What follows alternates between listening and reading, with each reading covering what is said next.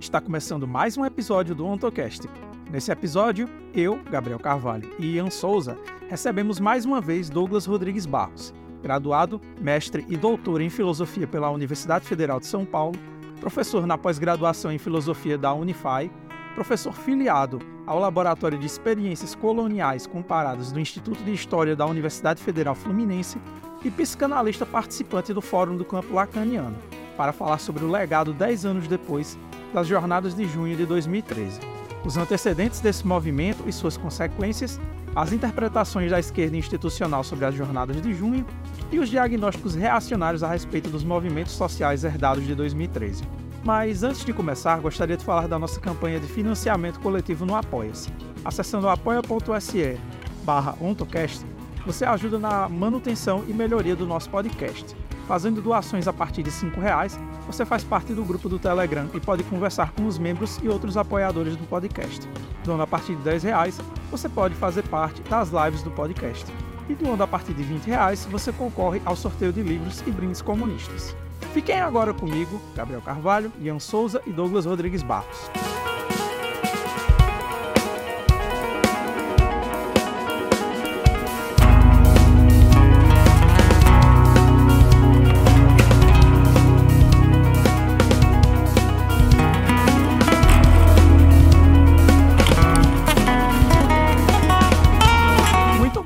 Começando mais um episódio do OntoCast, seu podcast de divulgação científica e filosófica do marxismo.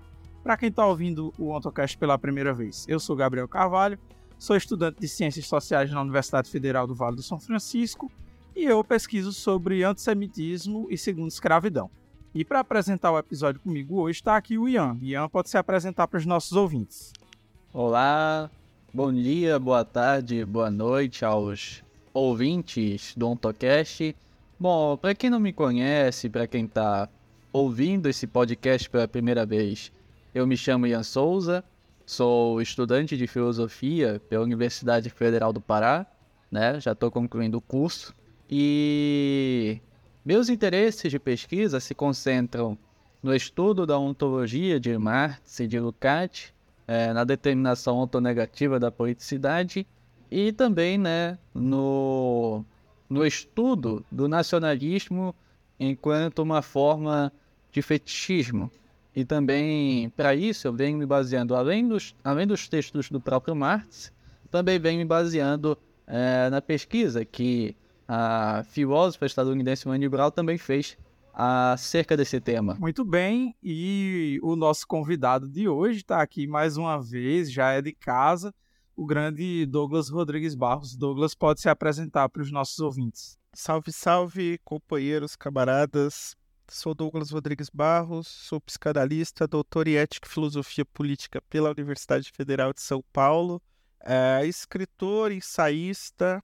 Publiquei agora recentemente o livro Antimanual de Leitura Guy Debord, mas também Hegel, o Sentido do Político, e fora esses, tem o Lugar de Negro, Lugar de Branco e os romances que só a minha família leu.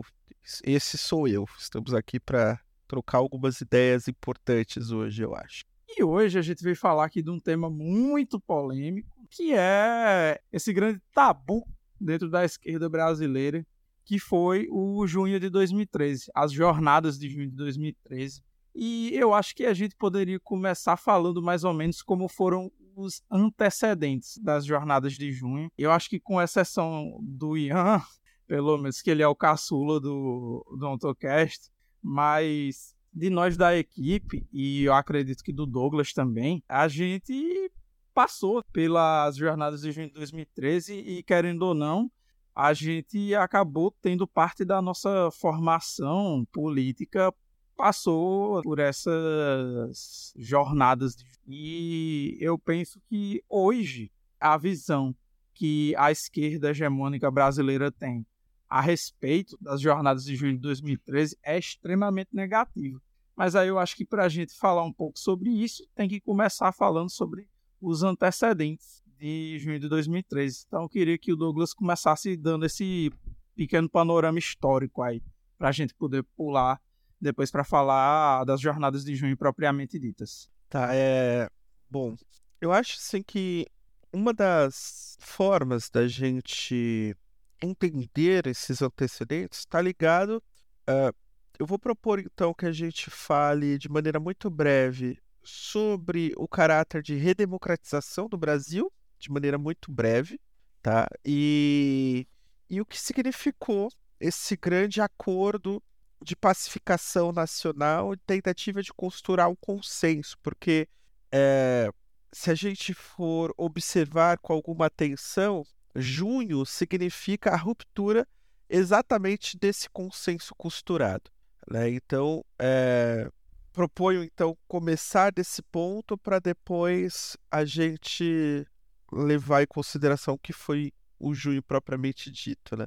É, em primeiro lugar, eu acho que nós, é, para entender o solo no qual se move o germe daquilo que depois vai ser chamado de extrema direita ou de neofascismo, a gente precisa levar em consideração, vai precisar levar em consideração que a partir de 2007 né, nós teremos uma profunda reorientação da ordem econômica global.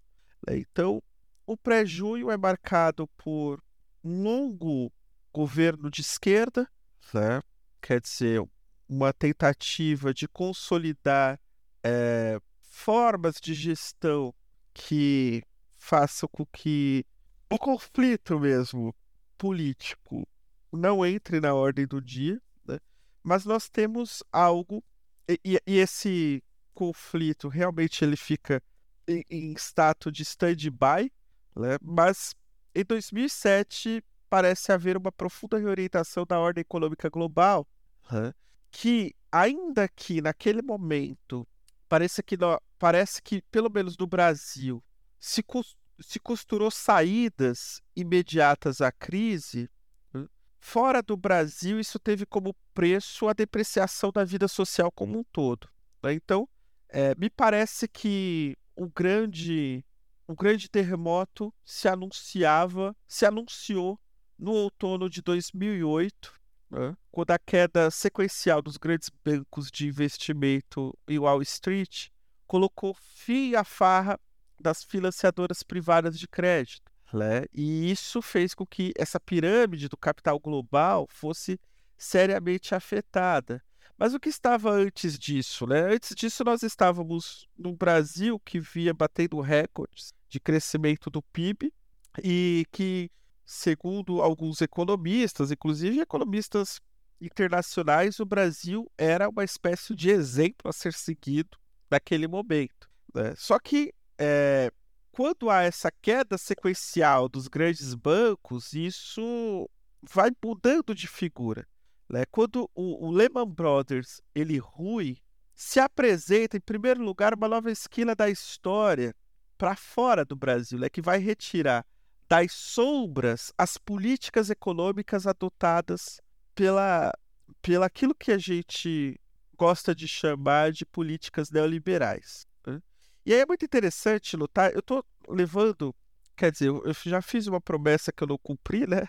Que é voltar para o grande pacto nacional. Mas eu acho que esse ponto é, da financiarização econômica e como a crise vai afetar o mundo e depois o Brasil é muito importante. Né? É interessante levar em consideração que Grespan, por exemplo, ele era o não o Jorge Grespan, tá? mas o, o grande banqueiro, né? que era o grande nome do mundo financeiro na década anterior. Né? E foi ele que foi, foi Grespan que de 2001 a 2003 vai cortar nos Estados Unidos os juros de 5,5%, incentivando uma expansão insustentável do crédito. E isso vai ter como resposta o impulsionamento da venda de imóveis.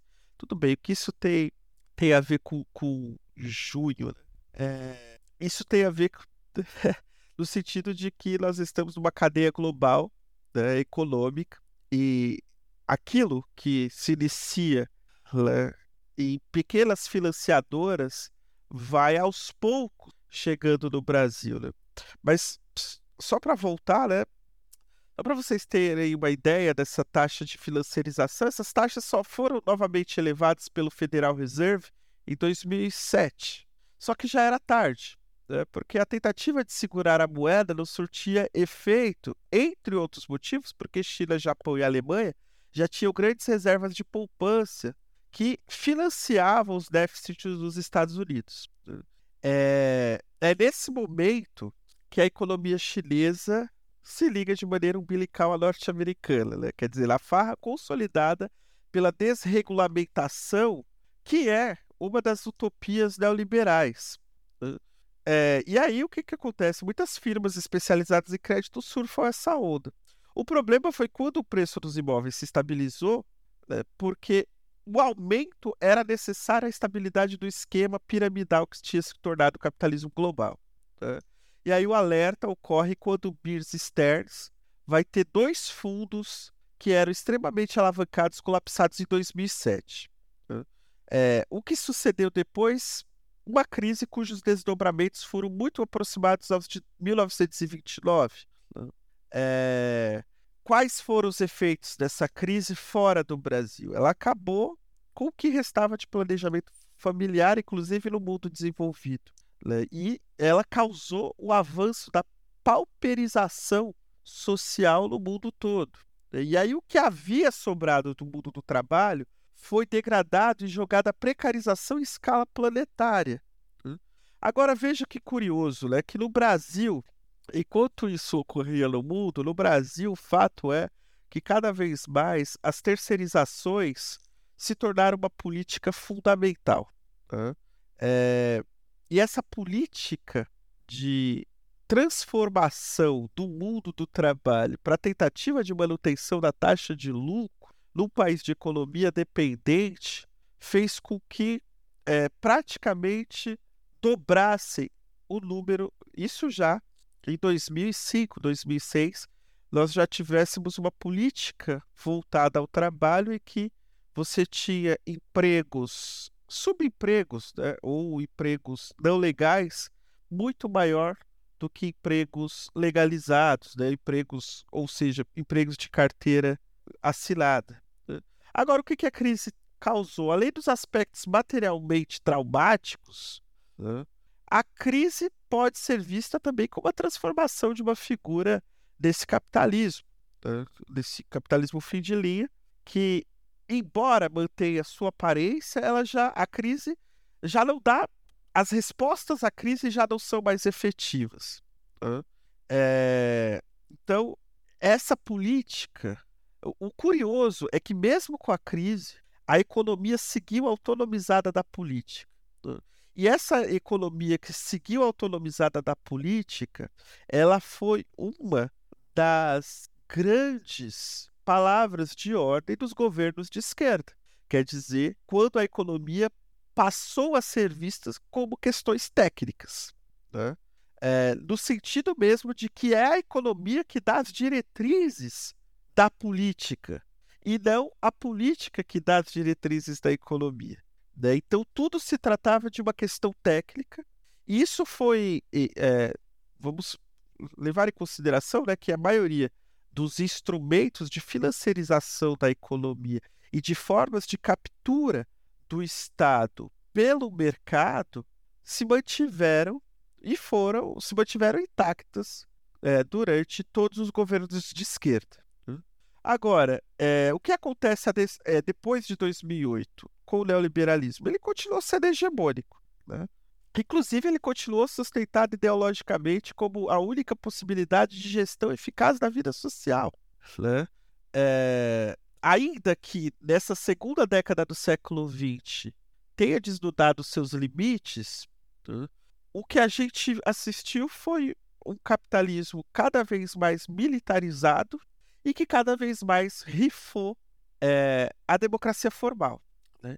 Então, é, no campo da política, se continuou, continuou, inclusive antes de junho, se impôs a tentativa de dissuadir os conflitos sociais através da cobertura do direito e da identificação das pautas dos grupos de pertencimento. Portanto, veja que a conjuntura da qual junho de 2003 é uma parte é a de fim de um ciclo que se inicia no Brasil em 1978 com as greves dos metalúrgicos e que acaba depois em 2015. Né? É, então, qual é o passo fundamental aqui? Né? O passo fundamental é que, para além desses mecanismos de dissuasão, dissuasão do conflito, né, é, nós temos uma política de esquerda que reforça muito mais os mecanismos de dissuasão, dissuasão dos conflitos e de financiarização da economia. Né? É, isso é um. Se a gente for prestar atenção no que aconteceu, né? É, e é claro que eu não estou dizendo também que antes de junho, é, eu não quero, não quero concluir que a gente estava num paraíso, mas também não quero dizer que nós estávamos no inferno. Mas eu estou querendo apontar os mecanismos que fazem com que se nesse terreno se abra uma escalada de insatisfação fundamental que vai, a partir de junho, se expressar nas ruas. Então, é... primeiro, né, acho que é sempre bom lembrar que antes de junho o Brasil não era nenhum paraíso geovista. Né? É, porque o véu da gestão social balizada por um consenso forjado a partir dos anos 70 não conseguia ocultar o massacre cotidiano dos pobres. Né? Nos 13 anos de governo de esquerda, os números de assassinatos nunca caíram e os números de mortos pela polícia só aumentou. Né? Aliás, o restolho da ditadura e a anistia dos crimes contra a humanidade permaneceram incólumes no Brasil. E aí, no esteio da globalização, o Estado brasileiro, governado pelo maior partido de esquerda do mundo, né, é, adotou as regras de eficácia neoliberais e passou a se regular tal como uma empresa privada. Qual era a grande o grande mantra sempre que nos acompanhou 2002 em diante, reduzir os custos públicos para equilibrar o balanço dos pagamentos. Né? E esse foi, essas medidas foram o azeite na máquina da pacificação que incluía trazer para perto da gestão os grupos ou movimentos potencialmente conflituosos. Então veja que essa engenharia serviu bem, inclusive, para atração de investimentos estrangeiros, regulando formas de competição no quadro local, que vai impulsionar os conflitos intercapitalistas que vão ser fundamentais pós-crise de junho. Né? Então é preciso lembrar que tudo somado né, é também, por outro lado, preciso dizer que os ventos favoráveis ao capital nacional sopraram nas gestões de Lula. Né? O Brasil ele se integra ao mercado internacional de maneira mais aberta ao ampliar sua relação para além do eixo ocidental, né? principalmente na sua relação com a China, né?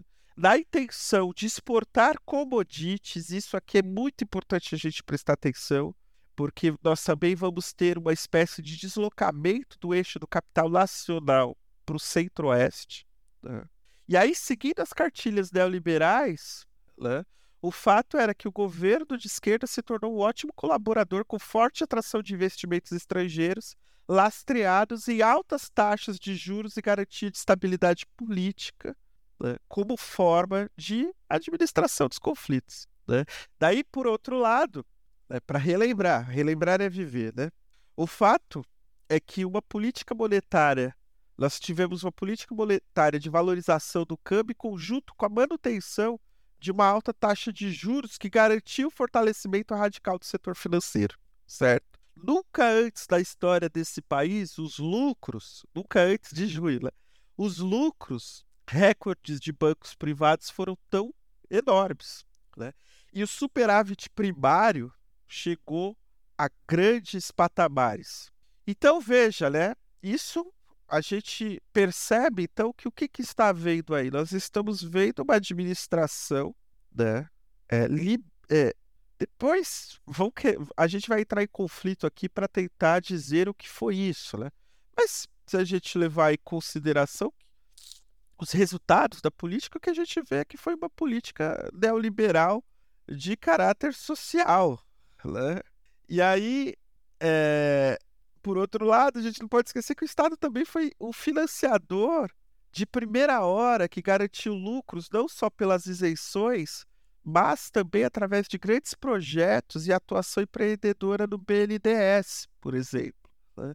E por aí, a esquerda hegemônica manteve o Estado concorrencial seguro para os investimentos, que respeitava as condições da gestão e atentava-se para os fluxos comerciais e financeiros. Então, o que, que, o que, que a gente vê antes de junho? O Brasil decolando ao aplicar a cartilha, a exata cartilha de eficácia e concorrência.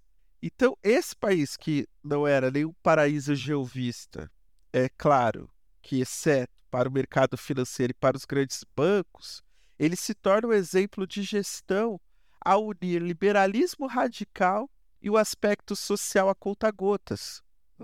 Daí, se o Estado foi transformado com grande colaboração da esquerda hegemônica, né, e ele foi transformado no agente empreendedor e financista, com herança, inclusive do governo anterior, que foi o FHC, se a maioria dos governantes se respaldaram na técnica da gestão e do balanço fiscal, o conflito político tinha que ser aplacado com medidas cautelares.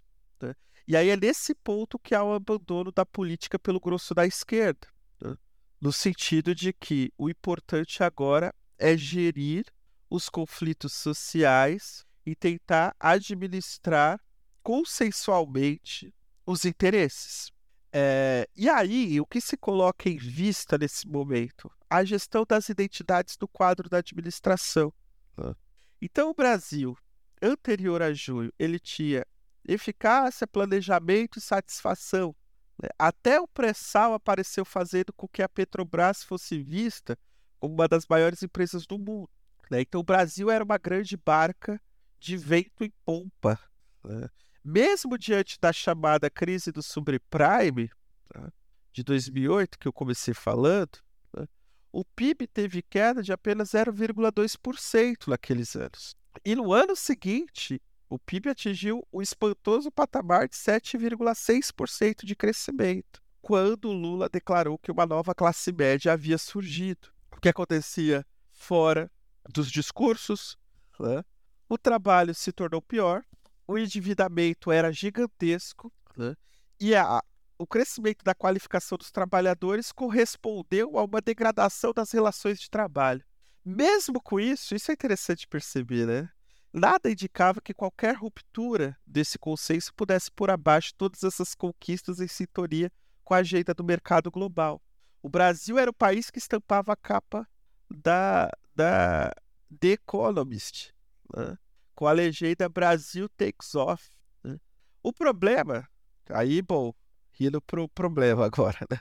sobre esse mar de tranquilidade, né? sobre essa imensa propaganda, residia o turbilhão profundo de satisfação que começaria aos poucos roer todo o edifício. Né? A começar quando a gente percebe o que está acontecendo no mundo do trabalho. Né? No mundo do trabalho, de 2007 a 2014, o que a gente assistiu foi a ascensão da terceirização, que implicava não só maior rotatividade do trabalho, como desvalorização radical da mão de obra. Então, a precariedade do trabalho e a expansão da exploração resultou no modelo de subcontratação escalada do trabalho, do horário de trabalho, que vai corroendo as relações formais da CLT e vai tornando o trabalhador uma espécie de empresário de si, um nano empresário de si. Né? Se a gente vai nos dados dos 10 anos de governo de esquerda, olha, de 2003 a 2013, a gente tem as altas taxas de homicídio e os homicídios contra mulheres negras aumentaram numa escala absurda. Né? Mesmo inseridos no circuito do consumo, os trabalhadores passam por uma piora nas condições de trabalho e vão vendo dilapidadas suas garantias sociais. E aí vejo que o modesto processo de desconcentração de renda garantido pelo financiamento estatal da educação, pelo FIES, vai ter pouco impacto na infraestrutura para absorver essa mão de obra que agora é qualificada e ressentida, porque já não consegue ser absorvida. Né? Então, veja, né, havia algo de insustentável nas promessas organizadas a partir desse horizonte neoliberal. Né? E quando eu chego aqui, eu não quero dizer que, não, que, que houve é, por parte da esquerda plena consciência desse processo. O que eu quero dizer é que a única forma para gerir a administração via Estado se dá por essa racionalidade neoliberal que opera as formas de governo, seja quais forem os seus atores. É, então, o peso compensatório das medidas socioliberais, vou chamar assim, né, para ficar bonitinho, foi é, é, pensar sobre elas nos indica né, e pensar os seus ocasos nos indica aquilo que rumorejava no tecido pré-junho de 2013. Né? E isso nos ajuda a desmistificar o ocaso e que nos metemos, né? que, que se meteu grande parte dessa esquerda que vai organizar pelo Estado empresarial financista a lógica da atribuição das identidades do espaço de visibilidade como fim em si mesmo para evitar o conflito político. E aí o que não se percebe é que quando a gente está atado a essa lógica, numa sociedade de concorrência universal, a cobertura do próprio direito particular vai ser vista como vantagem e privilégio. Isso vai abrir espaço para ressentimentos. Enfim, esse é o quadro pré-junho.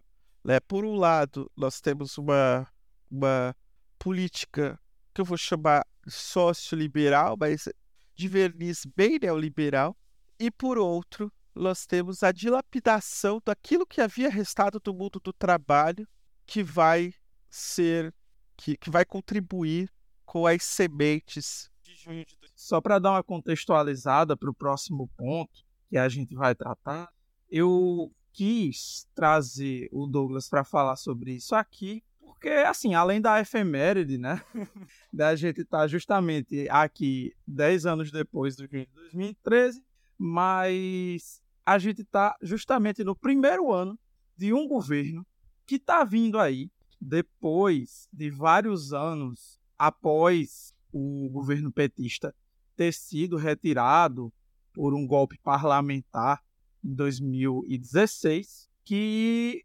segundo a narrativa da esquerda institucional ligada ao PT, teria sido uma consequência direta das jornadas de junho. A grande narrativa, e é foda ficar usando esse termo narrativa, mas enfim, né? Não tem muito como escapar, mas a grande narrativa desse setor da esquerda institucional petista é que você tem ali uma grande conspiração por trás das jornadas de junho de 2013, como se fosse basicamente uma operação de guerra híbrida, uma revolução colorida que levaria ao que viria a acontecer tanto com o impeachment da Dilma Rousseff, com o golpe parlamentar que derrubou a presidente Dilma Rousseff e também com a falcatrua jurídica que foi feita também para prender o presidente Lula. E, bom, tem uns subtons aí de um pensamento meio conspiracionista, meio reacionário, que eu quero falar um pouco mais para frente. Mas aí eu vou passar a palavra para o Ian para ele levar para o nosso próximo ponto aqui da discussão. Muito bem, então. É... Então, meu caro Douglas, continuando aqui com a, com a nossa discussão, agora eu queria que a gente fosse para as vias, de fato, né? Eu queria perguntar agora para você sobre como se desenrolaram, né? As jornadas de junho de 2013, como é, ocorreu esse turbilhão, né? Em junho de 2013 e quais foram, né? A, as consequências dessa onda, dessa onda de protestos que inauguram, né? Uma nova era política aqui, aqui no Brasil. É interessante relembrar né, que quando junho ocorreu, né, nós tínhamos um processo é, de. Assim, uma das, das questões mais marcantes acerca do pré-junho foi a ideia de que o Brasil, enquanto organização política, é, ele vivia uma espécie de paz social. Né? Só que é, é claro que, que essa impressão ela não sobrevive muito quando a gente vai. Porque assim, veja, é muito curioso, né, de que, ah, não, é, o Brasil era um país ótimo antes de junho e depois ele se tornou um país pior.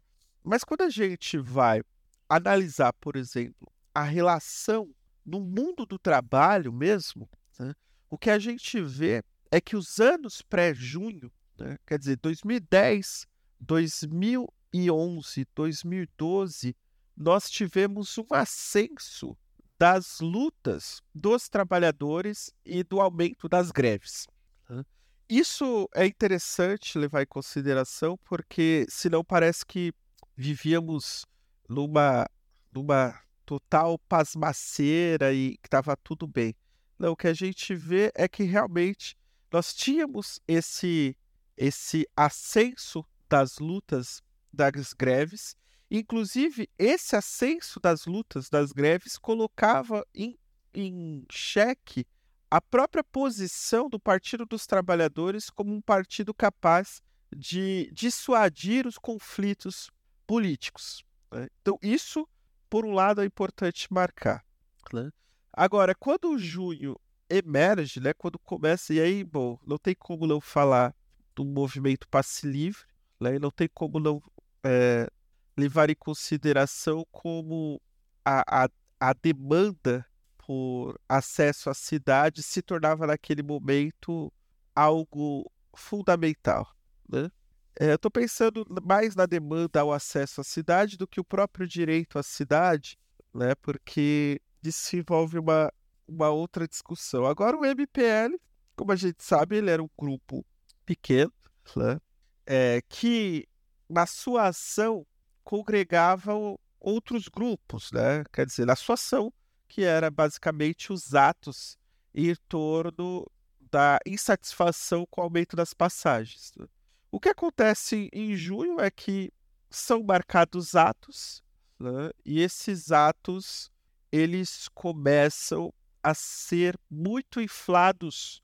Quer dizer, muitas pessoas começam a ir nesses atos.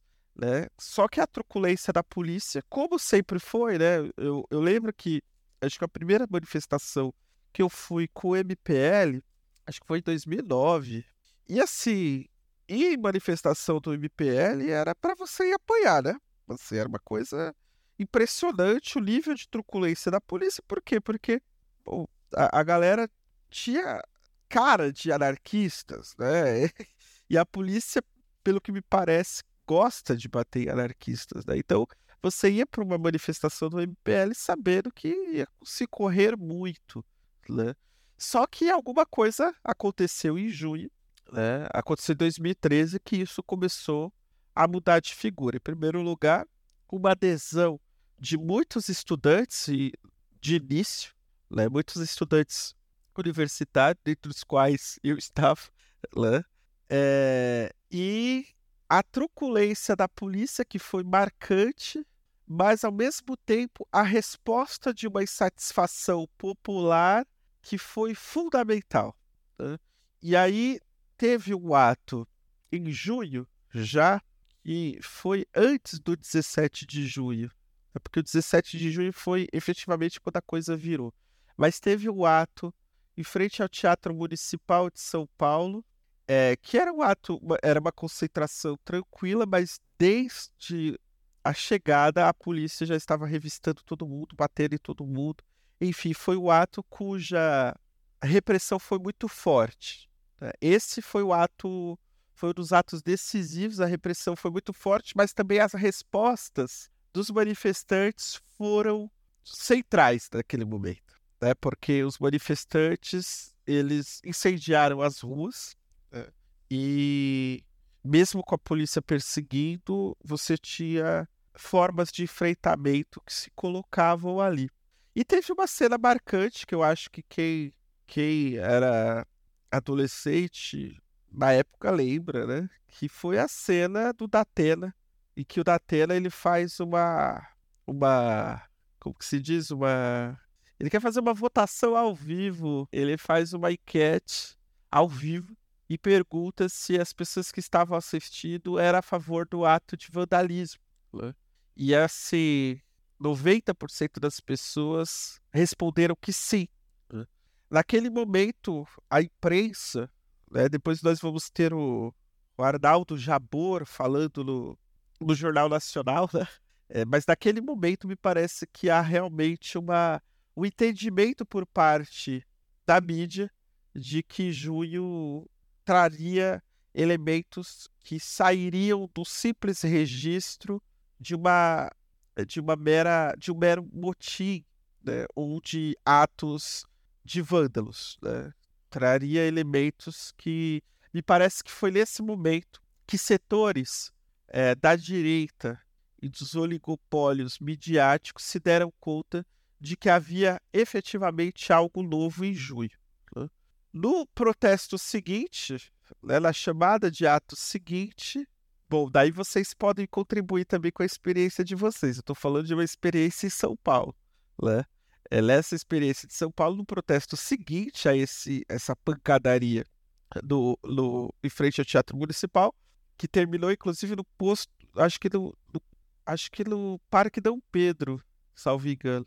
No protesto seguinte a isso, é, não era mais o MPL que estava à frente, não tinha mais nada. Quer dizer, a, a, é, a revolta e os atos tinham se inflamado de uma tal magnitude, magnitude que a gente já, já não havia direção pra, para os eventos, embora o MPL conduzisse né, em marchas longuíssimas, diga-se de passagem, né, daqueles milhares, aquelas milhares de pessoas nas ruas, mas já tinha sido a partir ali do dia 17 de junho houve uma virada fundamental naqueles atos. E aí a política que foi tão é, controlada durante todo o período anterior, se colocou na rua de uma maneira avassaladora e como não se viu no país. Né? Então, é, trago um pouco de memória isso, né? mas uma coisa que eu queria marcar, né? para além, além dessa memória recente, né? acho que muita gente que vai nos ouvir estavam nesses atos, é, seja que estado for, né? mas para marcar uma coisa, é interessante levar em consideração que nos três anos anteriores a junho, nós tivemos acesso das lutas sociais e das lutas do trabalho no Brasil. Né? 2012 foi o ano das greves. Isso é importante levar em consideração, e aqui eu vou deixar uma referência ao texto é, do Pablo Polese, que se chama A Tempestade Perfeita, no site Passa Palavra.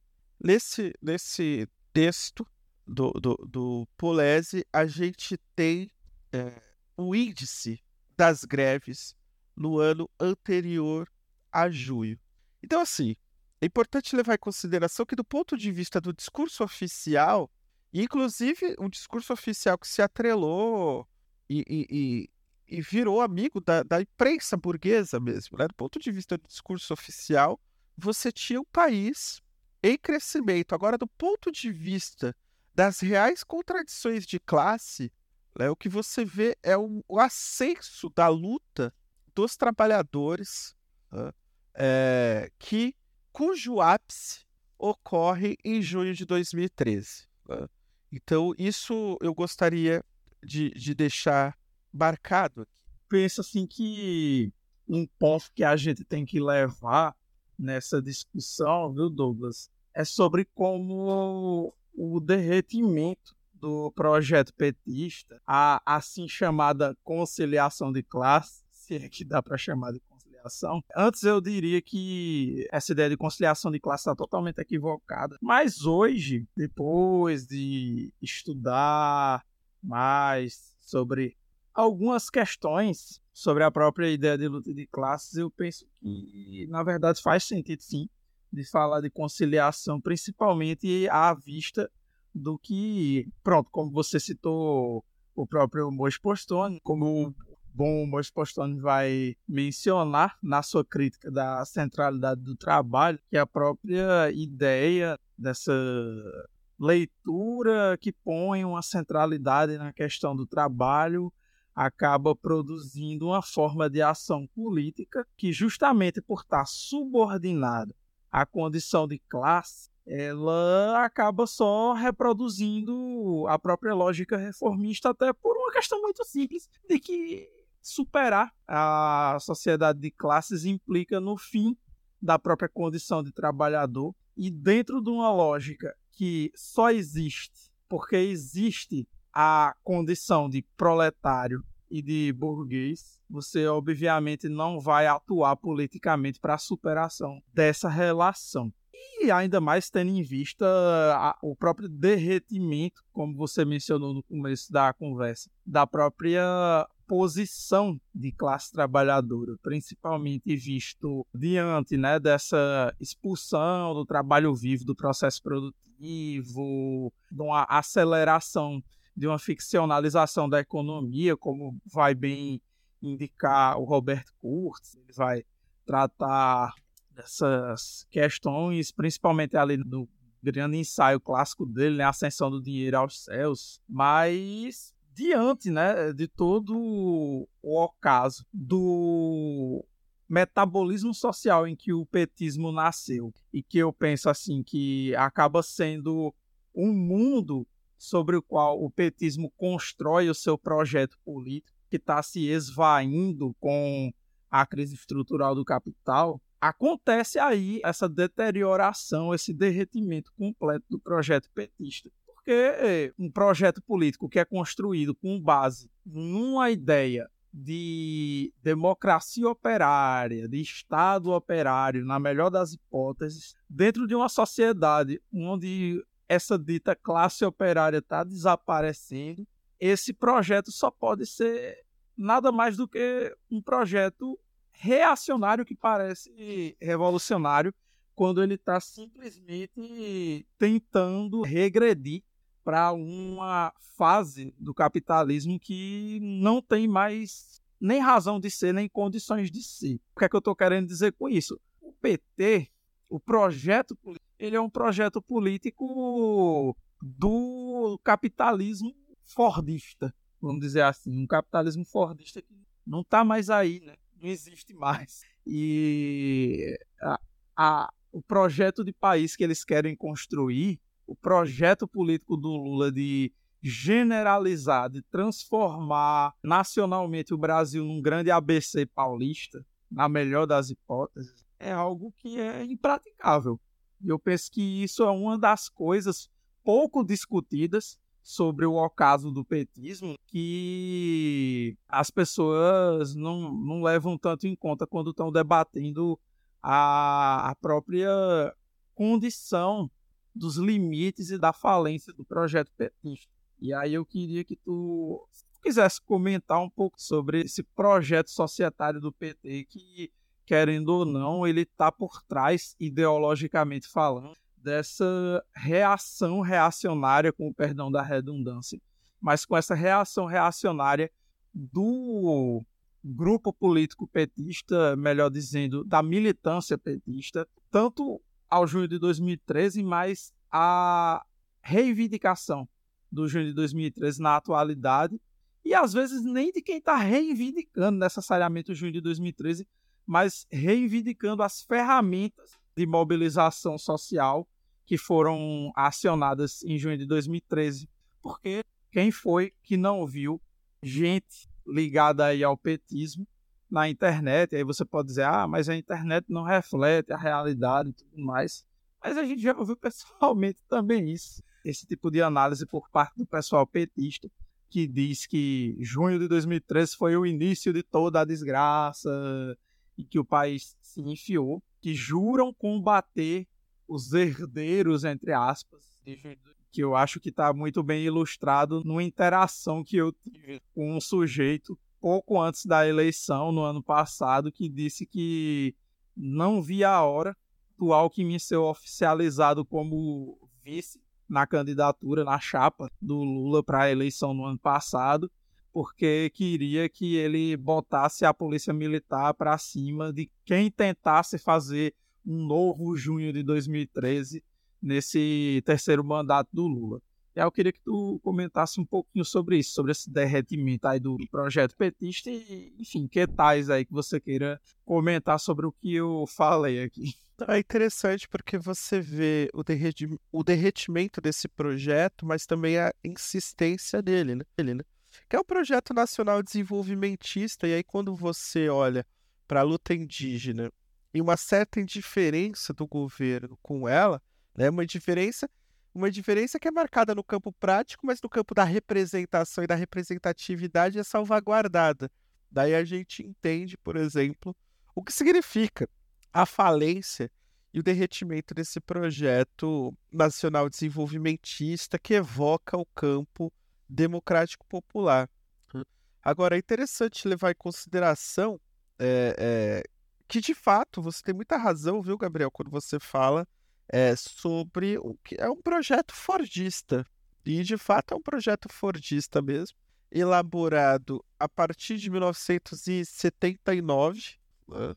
é, com, com o ascenso das primeiras greves, a ideia de muitos operários e que vão se tornar, de certa forma, a primeira cúpula do PT era que os operários deveriam, por si, é, construir as suas próprias leis nós estamos aí num, num momento de ditadura do país, né, e certamente são as lutas operárias que abrem caminhos para a redemocratização, né, porque são lutas intensas, realmente lutas de massa, né, que abrem caminhos para essa redemocratização, que é redemocratização do qual o PT se manteve distante, porque, de fato, de maneira virtuosa, decidiu recusar assinar a carta porque via nela momentos apaziguadores do, do, dos conflitos, mas enfim, isso se perde com o tempo, como a gente sabe, né? Então,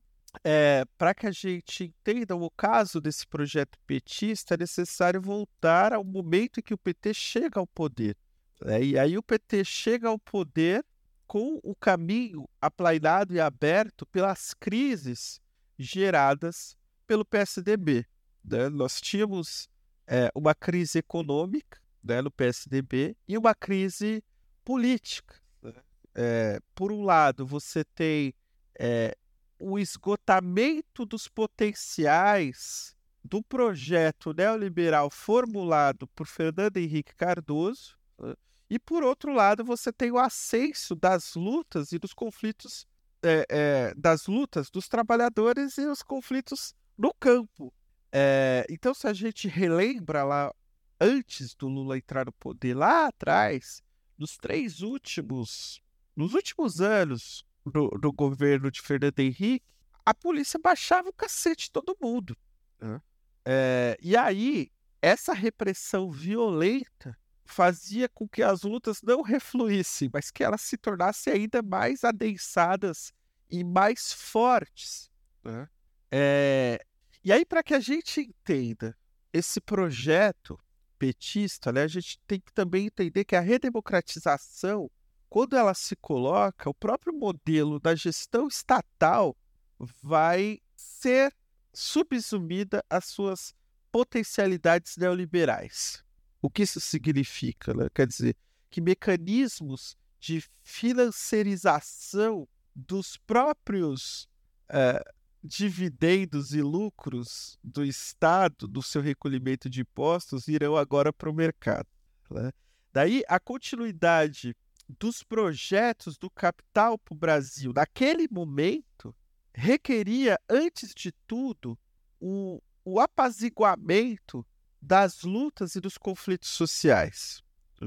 É, e isso é interessante, porque desde o fim, inclusive desde o fim da ditadura, essas lutas sociais, isso é importante lembrar porque a gente esquece, né? As lutas sociais, tanto no campo, na cidade, quanto no trabalho, elas tinham potências anticapitalistas radicais. Né? Quer dizer, elas retomavam suas potências anticapitalistas que foram interrompidas com o golpe de 64. Né? E no governo do FHC, essas potências anticapitalistas estavam à tona. Uhum. E aí é muito interessante porque é justamente nesse momento que o PT chega ao poder. Né? É...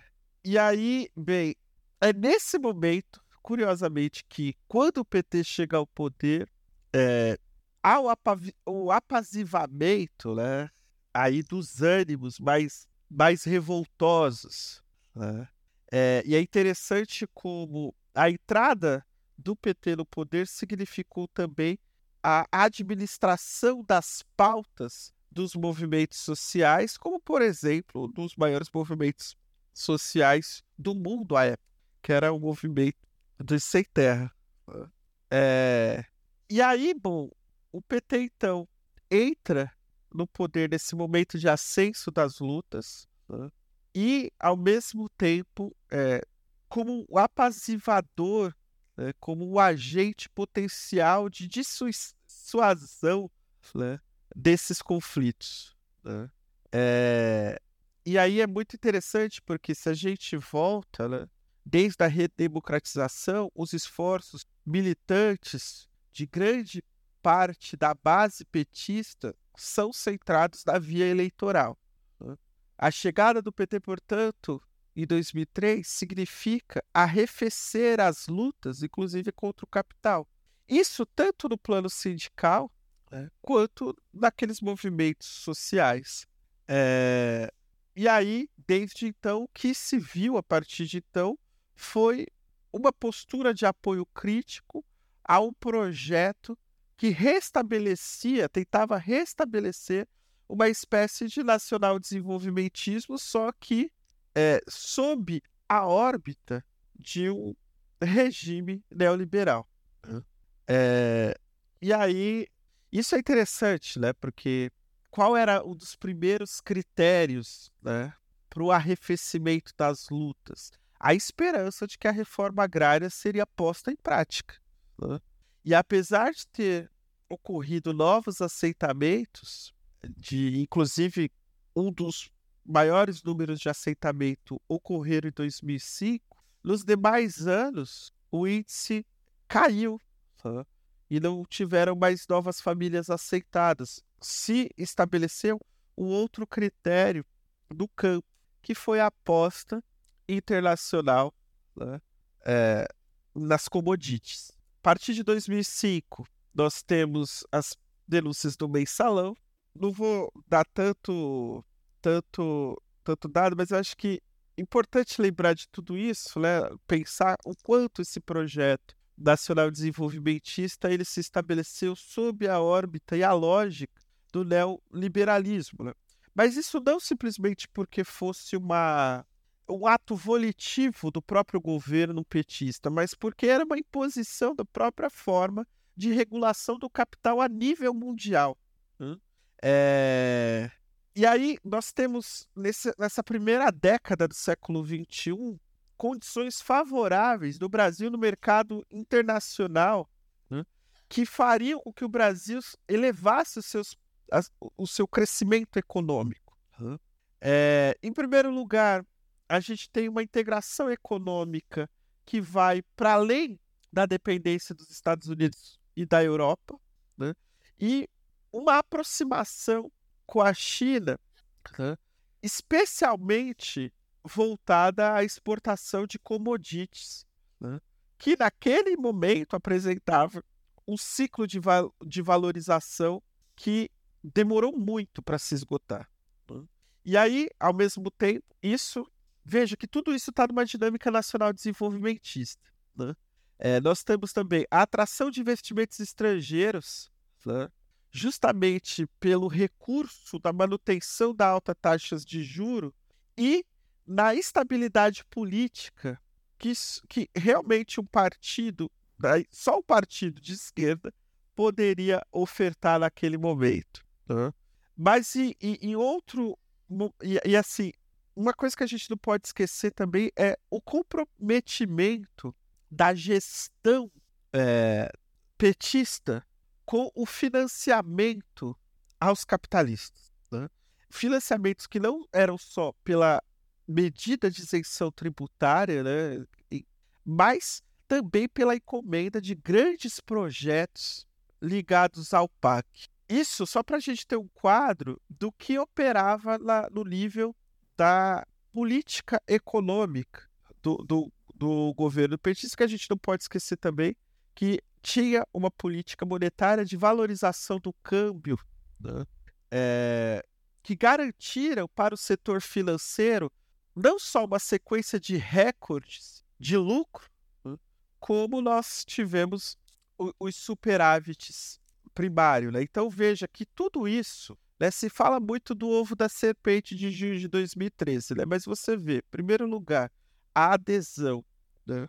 a, a, a exportação de produtos primários, você vê é, uma política monetária de valorização do câmbio e manutenção de taxa de juros, né? você vê o financiamento né, e concessões ofertadas pelo Estado brasileiro que garantiam lucros aos capitalistas.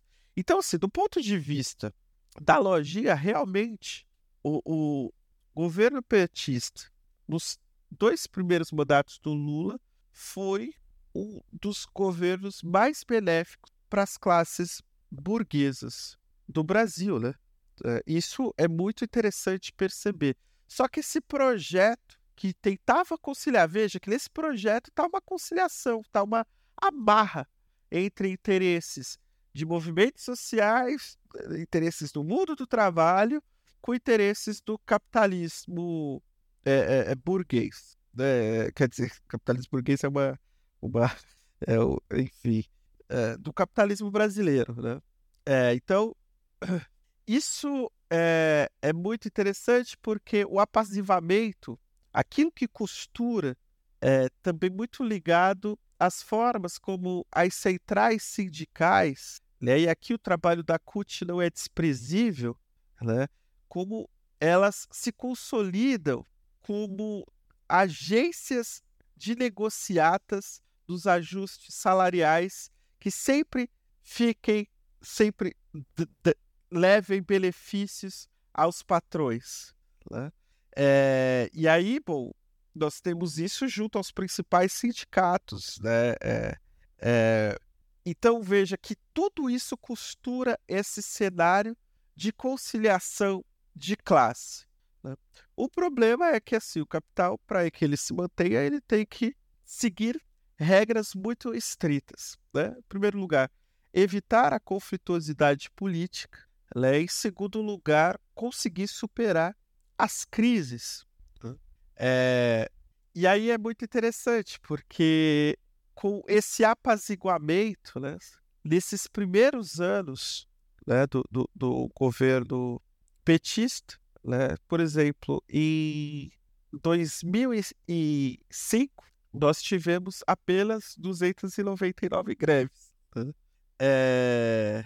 Isso é muito interessante né? perceber porque nós vemos como esse projeto vai sendo amarrado. Só que aí, como você disse, Gabriel, esse projeto ele tem prazo de validade. Né? É, é, é realmente evitando o conflito político e dando respostas efetivas à crise, que você garante esse projeto. Só que para que você garante esse projeto, por um lado, você também tem a, a, a coerção do próprio aparato do capital global que manda os mandamentos que devem ser cumpridos para uma ótima gestão estatal, o que vai poder é, te propiciar investimentos estrangeiros e etc. Então veja que é, eram muitas contradições para lidar, né? e essas contradições que vão rumorejando no solo social, elas encontram finalmente saída quando o junho de 2013 explode. Né? É... E aí a, a conjuntura de altos índices de desemprego e a precarização do trabalho, né, é, ela pode resultar no manejo dos trabalhadores, né, indo para os setores precarizados, mas ela não consegue evitar o conflito político, porque esses trabalhadores que são precarizados diuturnamente, eles também vão ficar certamente ressentidos. Né? E foi justamente quando o conflito político explodiu a partir de junho que aí bom, a crise não parou de se processar, né? Como a gente... Muito bem. É...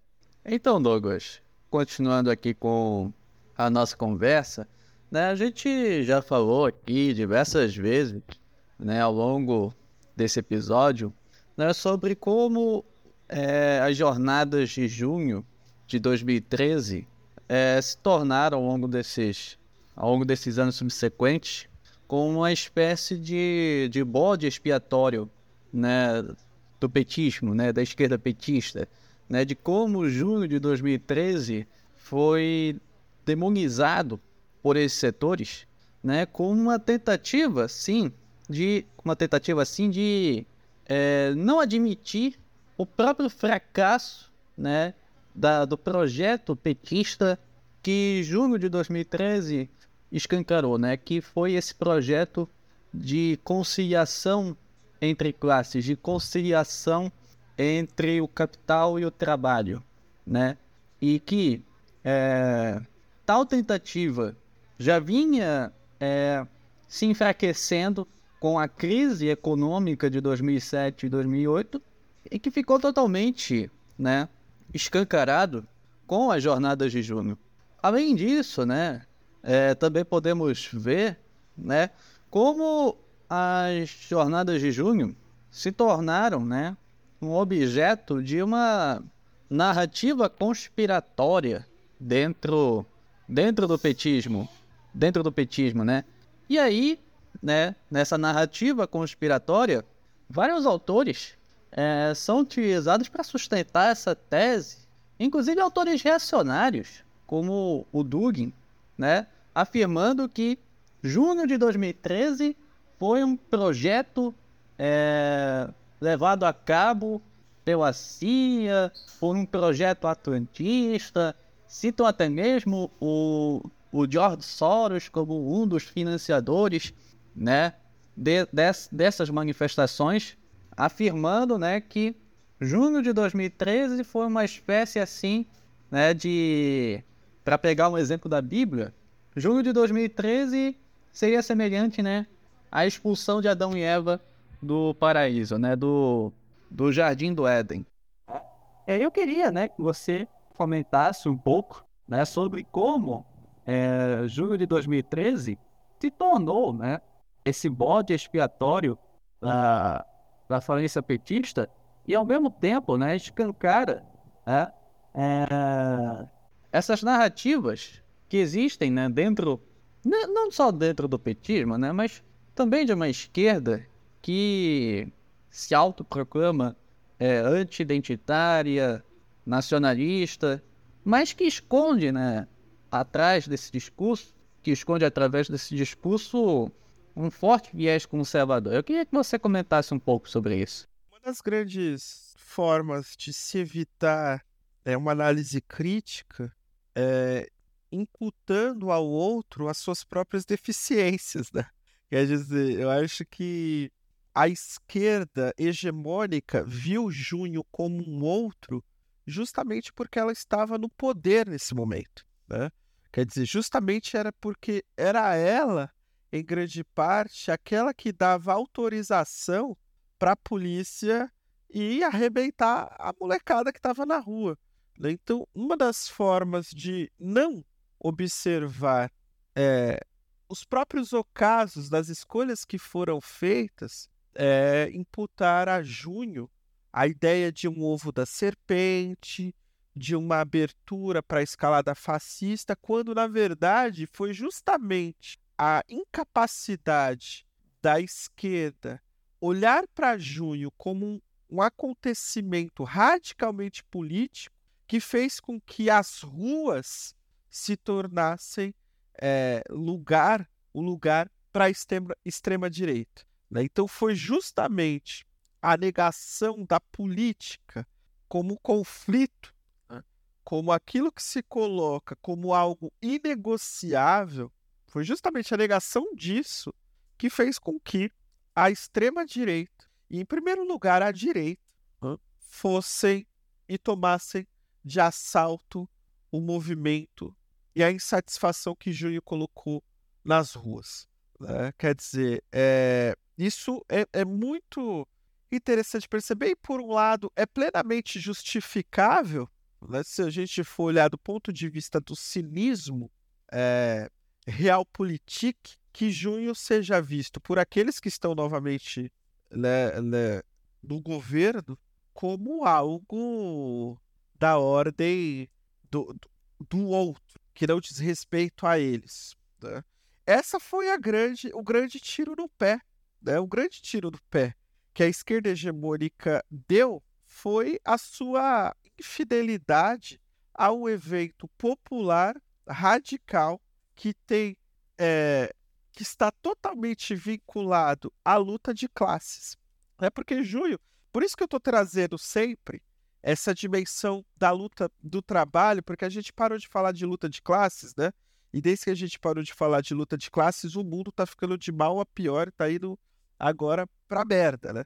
Então é importante trazer os dados, é importante levar em consideração o ascenso das greves pré-junho, para levar em consideração que o que estava sendo gerido de maneira não visualizada por aqueles que estavam no poder era um verdadeiro conflito de classes. Conflito de classes que poderia ter virado luta de classes se acaso é, é, grande parte da esquerda não tivesse virado as costas para Junho, né, ou dado as mãos. E aí eu lembro, né, tudo bem, a gente se, eu também, né, a gente se escandalizou com a aliança é, Lula e Alckmin, mas a primeira aliança com o Alckmin foi o, o grande aperto de mão que Haddad deu em junho de 2013, antes de mandar o coronel da polícia ir para as ruas tentar dissolver as manifestações. Né? Isso a gente sempre tem que, que marcar. E aí é, é, é, plenamente justificável, né? do ponto de vista do cinismo do realpolitik que aposta só no que está posto, né? que aposta no existente apenas, né? naquilo que é a ordem lógica do processo de produção e reprodução do capital. Quem aposta nisso vai ter que dizer mesmo né? que, que o junho era um problema, era algo da direita, era algo. Quer dizer, o que falta então a essa esquerda? Falta olhar as contradições de classe e saber que os conflitos de classe eles se processam para além das boas intenções das belas almas que escreve os conflitos numa gestão de demanda como se essa gestão fosse capaz de dissuadir as contradições que emergem num sistema como o nosso e que a exploração e a opressão, a exploração do homem pelo homem e a opressão de maneira radical respondem pela sua forma de manutenção. Então, nesse sentido, é, essa esquerda que vem em junho é, um, um bode expiatório é uma esquerda, é, do ponto de vista da crítica e do pensamento, é uma esquerda anêmica, é uma esquerda sem sal, é uma esquerda que já está, nesse momento, fazendo um ótimo trabalho para a direita e espero que não seja por esse trabalho que a extrema-direita retome o curso da política como ela fez nos últimos. Uma coisa que eu queria comentar e que eu queria que você comentasse em cima sobre isso que o Ian falou na pergunta dele, que você tem figuras supostamente de esquerda absorvendo narrativas reacionárias. Eu acho que um dos marcos desse tipo de narrativa aqui no Brasil foi a publicação, e olha só, por uma editora de esquerda, né, como a expressão popular, mas a publicação do livro Guerras Híbridas do Andrei Curípico, que é assim a bíblia dessas narrativas conspiratórias sobre junho de 2013 e outras mobilizações populares que aconteceram desde então. Dentro dessa obra, primeiro que assim, né, é uma obra de um autor conservador de direito, só que como é um cara ligado ao Putin e simplesmente a esquerda brasileira decidiu, estou generalizando aqui, mas vocês sabem de qual setor da esquerda eu estou falando. Mas assim, a esquerda brasileira decidiu que o Putin é um dos heróis do socialismo, do comunismo, e tem que ser defendido com unhas e dentes. Então, tudo que recebe a benção dele, inclusive essas teorias aí sobre guerras híbridas e revoluções coloridas, são abençoadas pelos figurões da esquerda. E a partir dessas teorias aí de guerras híbridas e revoluções coloridas, você vai ter interpretações por parte da esquerda que são assim completamente reacionárias vide a própria reação, que é isso que a gente está insistindo e batendo na tecla aqui, dos setores petistas em tomar mobilizações populares, seja de greve, ocupação, as manifestações de rua, tentam radicalizar a esquerda, a governança dos governos petistas, tratar eles como ah, movimentos de sabotagem, que para mim é totalmente um pensamento conspiracionista. É tanto que, como o Ian também citou, você vai ter dentro dessas figuras gente citando que ah, porque isso aí foi arquitetado pelos George Soros e isso gerou esses movimentos antipetistas e esses movimentos que estão aí para fazer trabalho interno de sabotagem dentro do governo, como a gente viu, por exemplo, a acusação pelo PCO de que a agenda indígena, as agendas que eles chamam de identitárias. E aí eu acho que seria até legal você falar um pouco sobre essa noção que essa esquerda petista tem sobre identitarismo eu acho que aí é, é o campo perfeito para você comentar sobre isso, mas sobre como essas pautas e junho de 2013 é como se fosse a grande liga que dá coesão a todas essas narrativas conspiracionistas sobre formas de mobilização popular que o petismo não consegue capturar e que ele trata como se fossem movimentos que estão ali dentro para, na verdade, destruir por dentro a governança do PT. E eu penso que essa narrativa do PCO de tratar, por exemplo, movimento indígena, movimento negro, LGBT, etc., como sendo pautas liberais ligadas ao globalismo, e aí globalismo já entra também nessas ideias conspiratórias para destruir o governo petista por dentro. Tá tudo muito ligado a essa noção de ah, o identitarismo. Identitarismo que destrói a luta de classes porque fragmenta a classe trabalhadora, pipipipopopó, e que por isso você vê um setor da esquerda que está simplesmente tomando uma atitude extremamente reacionária de combater pautas de, entre aspas, minorias como indígenas, negros, LGBTs, feministas, etc, etc, etc, como sendo pautas ilegítimas que, na verdade, tem que estar subordinadas à, à pauta, entre aspas, econômica da luta de classes. E aí eu queria que tu comentasse um pouco sobre como junho de 2013 acabou se tornando esse grande bode expiatório, como isso se relaciona com esse fantasma, esse pânico produzido por esses setores reacionários da esquerda sobre junho de 2013, chamando tudo, taxando tudo como sendo identitarismo e, e esse suposto identitarismo como sendo a grande conspiração para destruir a esquerda por dentro. E aí eu acho que você poderia falar sobre o que é realmente né, o identitarismo, que eu acho que na verdade se encaixa muito mais com a própria visão que essas pessoas têm sobre o que é a classe trabalhadora e o que deveria ser a mobilização política da classe trabalhadora. É interessante é, essa questão, né? Porque, assim, de saída é importante dizer que falta inteligência, né? Falta inteligência, falta análise crítica, falta, falta realmente uma, uma imersão na teoria, é, uma teoria revolucionária, né? Quer dizer, falta realmente uma formação com vistas à transformação social. E por que, que eu digo que falta isso? Porque se você leva em consideração que nós vivemos num regime de capitalismo globalizado, né? Isso é interessante perceber. É, e, e aqui eu vou até citar aí para algum ouvinte que quiser ler depois o, o Manuel Castel, porque eu acho que ele tem uma tese que foi pouco explorada no seu livro O Poder da Identidade. Ele vai chegar à conclusão do seguinte: olha, é, nós não estamos mais no capital em mundialização. Né? Quer dizer, dialogando aí com Balibar, com Wallerstein, é, ou com a, Gui, com a Rig, né? ele está dizendo, olha, nós estamos hoje no capital globalizado. O que significa o capital globalizado? Significa é, as, o ápice do que era o capital mundializado. Né? Significa o fim do processo da mundialização do capital.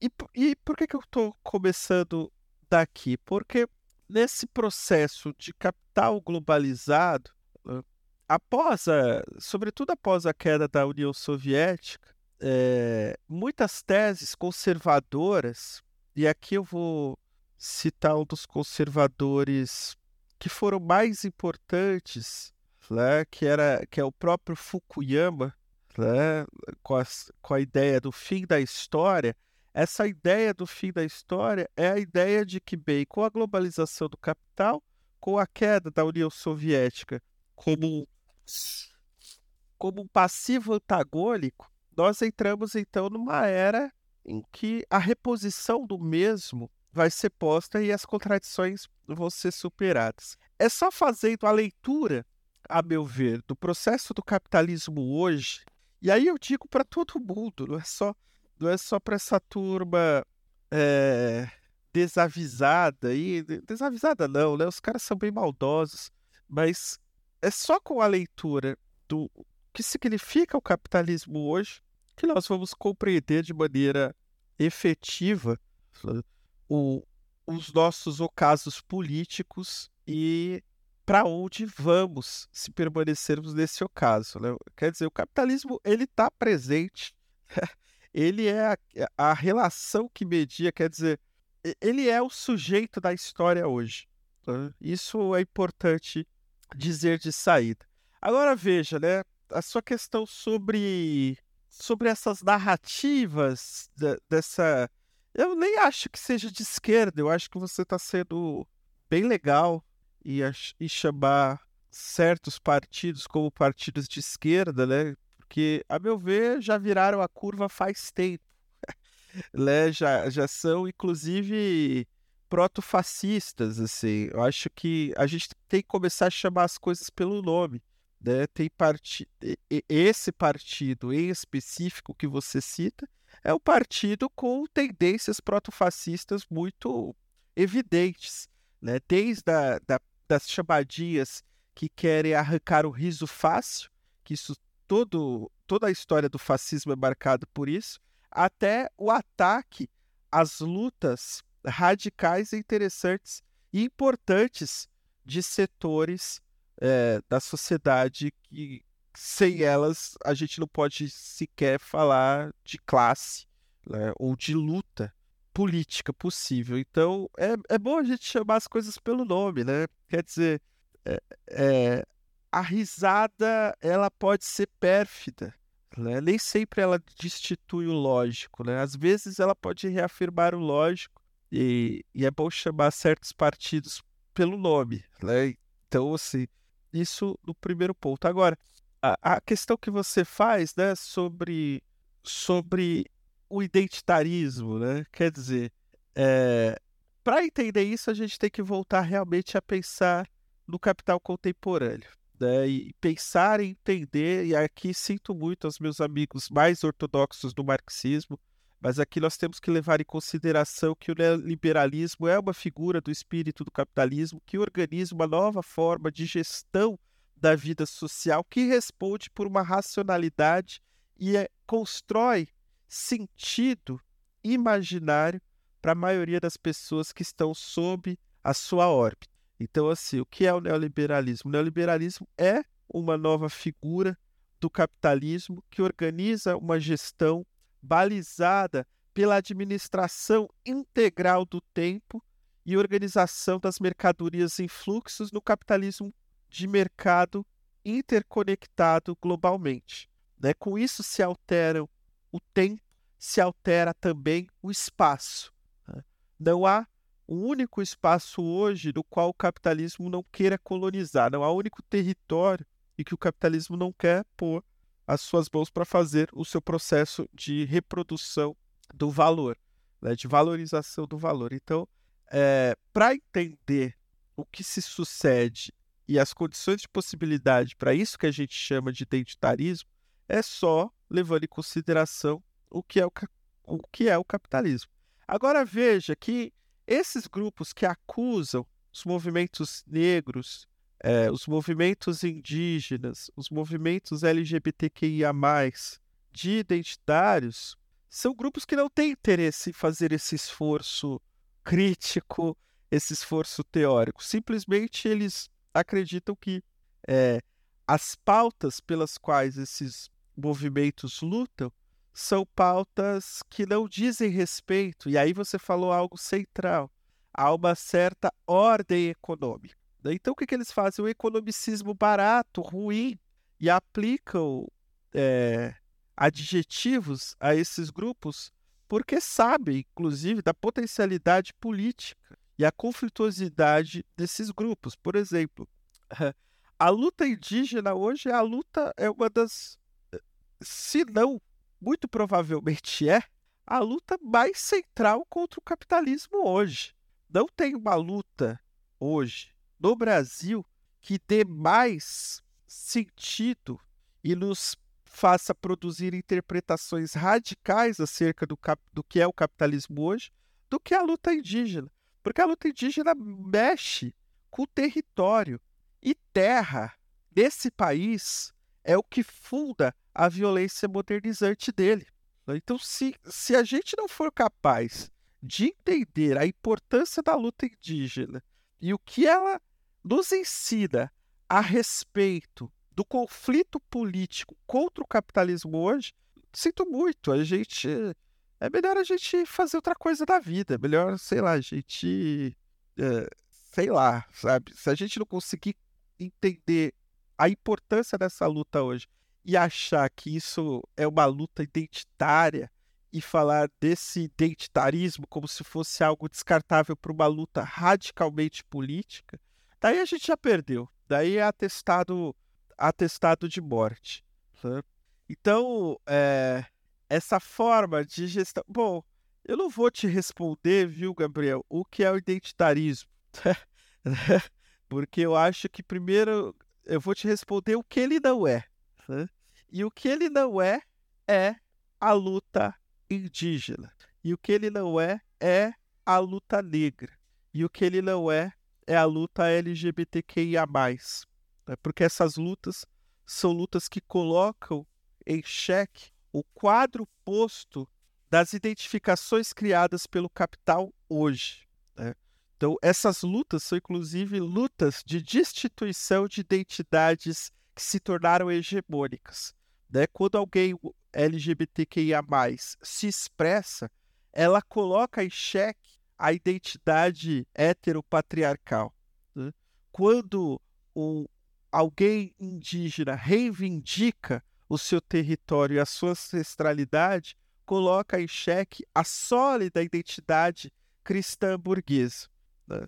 Então, o que são essas lutas? Destituições de identidades hegemônicas balizadas e construídas pelo colonialismo como embrião da modernização capitalista. É, então, Douglas, antes né, de passar para o próximo ponto, né, eu queria só fazer uma pequena provocação né, com, relação, com relação à sua fala, né? E você está mais do que correto né, em falar que é, a luta indígena, a luta LGBTQIA+, a luta do movimento negro não possuem nada, né, de, não possuem nada de identitarismo. São movimentos legítimos, movimentos que buscam, né, uma vida melhor, que buscam é, uma vida autêntica que a vida do capital não oferece e nem pode oferecer. E é justamente por isso, né, que, né, essas lutas, elas estão inseridas na luta de classes, né? A pauta LGBTQIA+, a pauta do movimento negro e a pauta do movimento indígena, elas estão inseridas dentro da luta de classes. E isso não é um... um... Isso que eu estou afirmando não é característico de um dogmatismo marxista. O próprio capitalismo é que é dogmático. O próprio capitalismo que impede né, a gente criar formas de luta que não passem pela que não passem pela luta de classes, né? Infelizmente, é.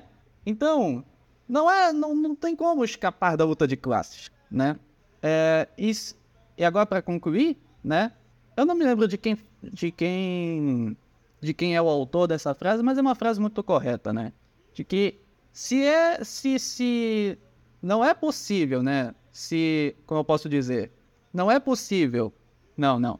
Se a gente não, se não é possível que as, que as opressões possam acabar no, capital, no, no socialismo, possam ter um fim no socialismo, é igualmente certo que estas opressões irão continuar enquanto o capitalismo subsistir, né? Então, é, essas pautas, né, longe de possuir uma, longe de possuir uma hierarquia, eles têm que estar juntas, né? Tanto as pautas anti-opressão quanto é, a luta de classes, né? Todas essas pautas devem andar, devem andar em conjunto, né? E é isso, né, que, que uma certa esquerda não consegue, não consegue enxergar, não consegue observar. Então, meu caro Douglas, é, agora passando, né, para a última pergunta, passando para a pergunta que encerra a nossa, a nossa conversa, eu queria perguntar para você é, de que maneira né, a gente pode analisar junho de 2013. É, quais são os pontos positivos? É, quais são as lições que junho de 2013 nos deixou e que devemos levar adiante, né, em nossas, em nossas lutas sociais? É, cara, eu de verdade eu acredito que junho ele ele nos deu muitos elementos para pensar do que se trata o conflito político, porque até junho né, nós vivíamos uma espécie de apaziguamento desse conflito, né, e que acabou é, nos conformando a acreditar que a política se trata da conciliação dos interesses. Primeira lição que Júnior nos traz é que, diante de uma máquina brutal como é o capitalismo globalizado, essa conciliação de interesses é ela é uma ilusão. Essa foi a primeira lição de junho.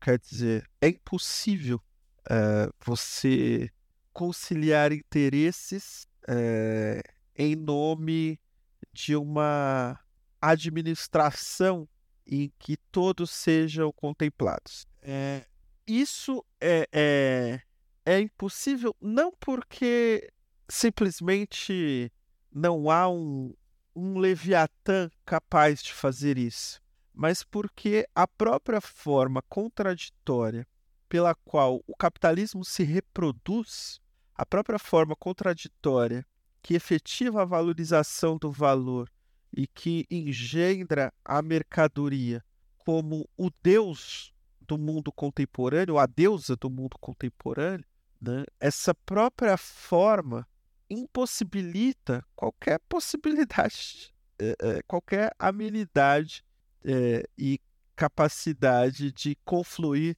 interesses. Né?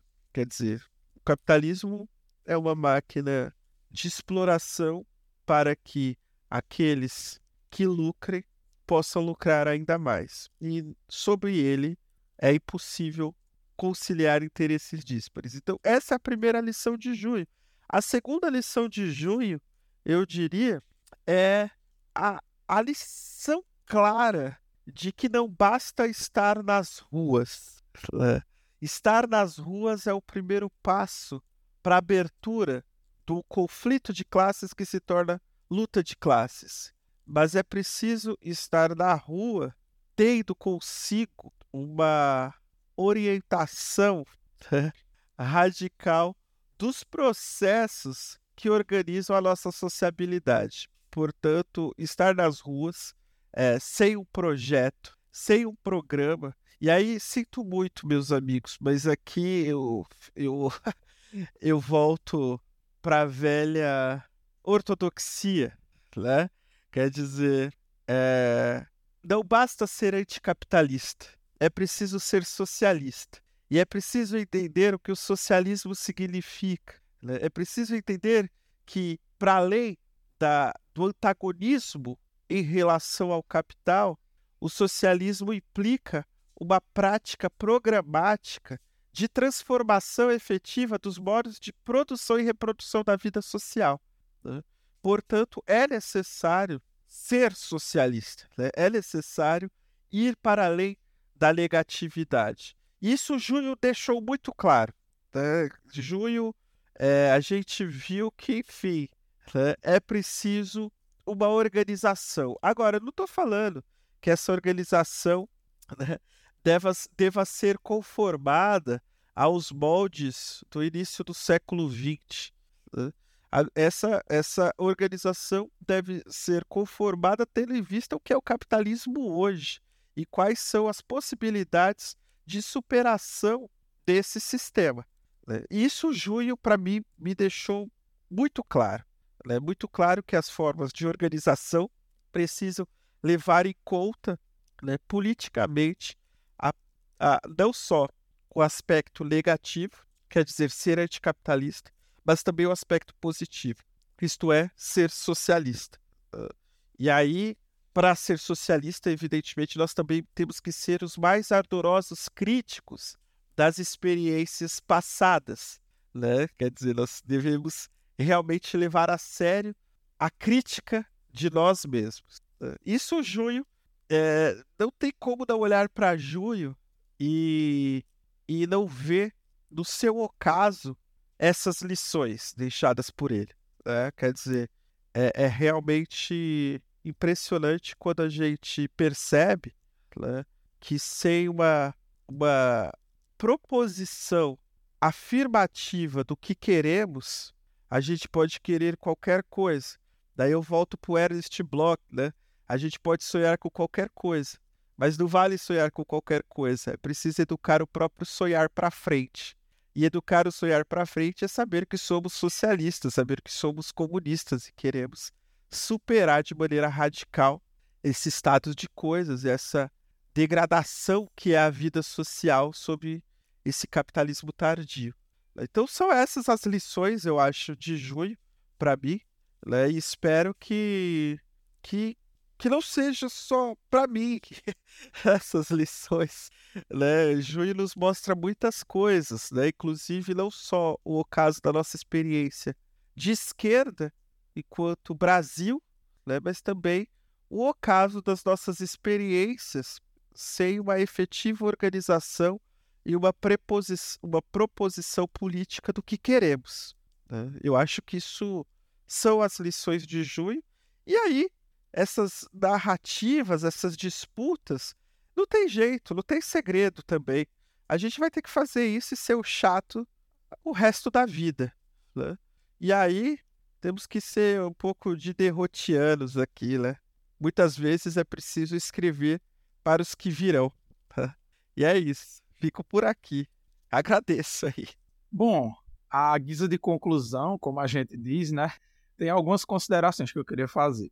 Acho que uma das coisas mais importantes que está por trás do tema que a gente está discutindo aqui é o quanto certas formas de interpretação da realidade capitalista e certas formas de organização política estão datadas, assim, quase que carcomidas. E essa interpretação sobre junho de 2013 assim como a interpretação de novas formas políticas que vem também como, de novo, com perdão da redundância, uma reação reacionária da esquerda tradicional diante das novas formas de expressão, do modo de produção capitalista, que não se encaixam nas formas antigas de organização da esquerda, que não conseguem ser respondidas de acordo com as formas antigas de mobilização política da classe trabalhadora. E, além disso, como a gente pôde apontar, recorrendo ao Thompson e os autores que fazem a crítica do marxismo tradicional como Postone, o projeto político que o petismo representa é o de uma velha esquerda que se baseou muito numa forma de mobilização política típica, veja só, do Fordismo, uma mobilização política reformista baseada na organização sindical. Já dentro de uma realidade pós-fordista, seja chamada de toyotista ou como queira chamar o capital pós-industrial, a verdade é que a forma como se manifesta a exploração capitalista hoje não tem como ser dada conta pelas formas antigas de organização política da classe trabalhadora, pela velha esquerda, pela esquerda tradicional. O marxismo tradicional, essas organizações, esses movimentos, se rebatem para tentar reagir a isso, só que reagem não produzindo novas formas políticas de mobilização, novas formas de luta contra o capital, mas na verdade, vejam só, produzem formas de legitimar e perpetuar a sobrevivência da forma de organização econômica e política do capitalismo. Porque simplesmente essas organizações não conseguem se perpetuar de outra maneira. Isso é um dos motivos pelos quais você vai ter dentro dessas organizações reacionárias, sejam de esquerda ou de e-esquerda, que eram de esquerda e deram a volta, como o Douglas disse, e viraram de direita. Isso não importa. O que importa é que essas organizações estão cumprindo o papel reacionário. Elas buscam formas de organização política com o objetivo de regredir a história para se manter dentro da sua forma organizativa, baseada numa expressão do capitalismo que não existe mais. E o que é que eu quero dizer com regredir a história? Não superar o modo de produção capitalista, mas voltar para um capitalismo mais concreto, vamos dizer assim, né? Que, enfim, não é esse, esse capitalismo com formas organizativas totalmente já desmanchadas pela desintegração né, da classe trabalhadora no, nos novos modelos produtivos do capitalismo. E a forma como eles tratam, o que eles chamam de identitarismo, é só uma expressão disso. Na verdade, e aqui eu falo sem medo de ser polêmico, o identitário mesmo é quem ainda tenta encaixar todas as formas de expressão, de luta da classe trabalhadora, expressas dentro desses movimentos que eles chamam de, entre aspas, identitários, o que não faz sentido porque a classe trabalhadora é formada por todas essas identidades.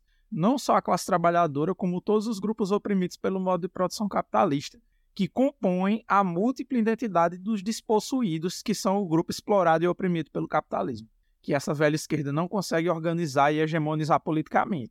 Esses grupos de esquerda reacionários empreendem uma luta autofágica que visa calar, silenciar e invisibilizar formas de organização não tradicionais contra o capitalismo, que não se encaixam no seu ideal do que é o sujeito histórico. E, como o Douglas falou, no momento em que a gente vive hoje, indubitavelmente o sujeito histórico é o próprio capital. E essas formas atrasadas de organização, com esse movimento reacionário de tentar calar essas novas formas, não tão novas assim, vamos falar a verdade, que não são legitimadas pela velha esquerda, em sua organização política como parte dos povos oprimidos, das identidades oprimidas, dos grupos minoritários dentro do capitalismo, minorias sociais, melhor dizendo, né? Tudo isso não passa de uma mobilização reacionária que se pinta de ultra-revolucionária porque está supostamente tendo uma postura ortodoxa em relação ao que eles pensam ser uma forma de organização política fiel ao materialismo. E a ideia de luta de classe, na verdade, não passa de uma postura extremamente reacionária, uma forma de interpretação do mundo que é, além de tudo, antimaterialista, que está baseado inclusive no identitarismo, numa visão falsa do que é o sujeito revolucionário, que dentro da cabeça desses reacionários de esquerda, ou supostamente de esquerda, eu não sei, não interessa aqui, o que interessa é que essa imagem está cristalizada na cabeça deles do homem branco operário do século XIX, aquela imagem estacanovista do operário soviético, que está cristalizada nessa visão do que seria o sujeito da classe trabalhadora para essa esquerda de velho, essa esquerda velha, carcomida e reacionária, essa sim é que é a verdadeira expressão do que é o identitarismo hoje em dia. Bom, meus caros ouvintes, estamos chegando né, a mais um final de episódio do, do OntoCast, um episódio brilhante né, com, com Douglas sobre junho de 2013, né, sobre esse divisor de águas dentro das lutas políticas e sociais aqui no Brasil, que foi junho de 2013. E, né, como considerações finais, eu queria ressaltar, né, a importante lição que junho de 2013 nos deixou, né?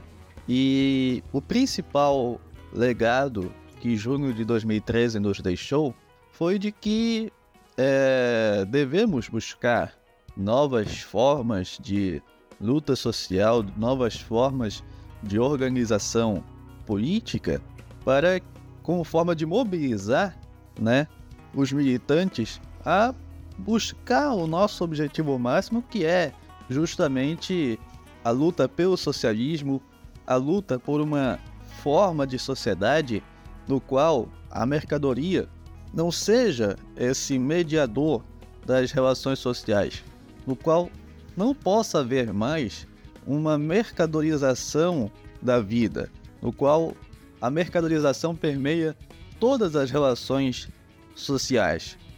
Esse é o principal legado que junho de 2013 nos deixou, né? E outro legado também é de que é, nenhuma luta social, nenhuma luta política é, não possa passar para além da luta de classes. É, o que junho de 2013 nos deixou, ou melhor, nos relembrou, é que não existe nenhuma luta política, não existe nenhuma luta social que não passe pela luta de classes, né? Isso aqui não se trata de um pretenso dogmatismo marxista, né? Que é, algumas pessoas tentam imputar, né? De que só existe, só existe luta de classes, só de que o marxismo busca hegemonizar é, essas lutas sociais que não pretendem passar pela luta de classes, mas a realidade é outra, né? Não, não é o marxismo que diz que, que, nada, que nada pode passar para além da luta de classes. É o próprio capitalismo, né? Que, infelizmente, é, não nos deixa outra alternativa a não ser passar por, pela luta de classes, né? O próprio capitalismo impede que haja essas formas de luta que não passem pela luta de classes, né? Infelizmente, é essa é essa a realidade, né? Então, não existe, né, nenhuma forma de luta social que não passe pela luta de classes. Mas agora, e, e nesse ponto a gente não pode ser dogmático, né? A gente não pode ser realmente dogmático, é de fazer uma hierarquia entre, entre lutas. E é essa outra lição que junho de 2013 nos deixou, né? A de que devemos aliar a luta de classes com a pauta anti-opressão, né? A luta de classes e as pautas anti-opressão devem estar caminhando juntas, devem é, ser pautas aliadas. Não pode existir uma hierarquia né, entre a luta de classes e as pautas anti-opressão, como se a luta de classes fosse mais importante do que a luta anti-opressão. E além disso, né? A luta socialista, além de ser uma luta contra o capitalismo, deve ser uma luta, ao mesmo tempo, para extinguir né, essa forma de subjetividade no qual o capitalismo formou, que é uma subjetividade racista, uma subjetividade LGBTfóbica, uma, uma subjetividade que construiu para si né, a imagem né, de um homem branco, cristão, enfim. E isso somente né, a luta socialista, aliada a essa luta anti-opressão, pode conseguir derrubar isso. Né? Portanto, aqueles que dizem né, que o identitarismo é o principal inimigo dentro da esquerda, principalmente da esquerda revolucionária, eu vou dizer o contrário, que é o anti-identitarismo, que é o pre... que esse pretenso anti-identitarismo, que nada mais é do que uma forma de identitarismo cada vez mais piorada, cada vez mais reacionária, que é o principal inimigo dentro da esquerda. E que esse pretenso anti-identitarismo, que nada mais é que um anti-identitarismo às avessas, deve ser totalmente combatido. Enfim, é, essas, essas são as minhas considerações finais. E agora, para encerrar de vez a minha fala, eu agradeço novamente ao Douglas por ter aceitado o nosso convite mais uma vez, né, para falar sobre esse tema tão importante, né? Dentro da esquerda, um tema espinhoso, mas que a gente não pode deixar de passar por aí, que é junho de 2013. E também agradeço, né, ao ouvinte por ter ficado conosco até o final. E espero, né, que esse episódio tenha sido de grande valia, né, de grande importância para você, meu caro ouvinte. Muito obrigado. Bom, então é isso, queridos ouvintes do Antocast. Espero que vocês tenham gostado de mais esse episódio do nosso podcast. Então fiquem todos muito bem, tenham todos um bom momento, um grande abraço e até o próximo episódio.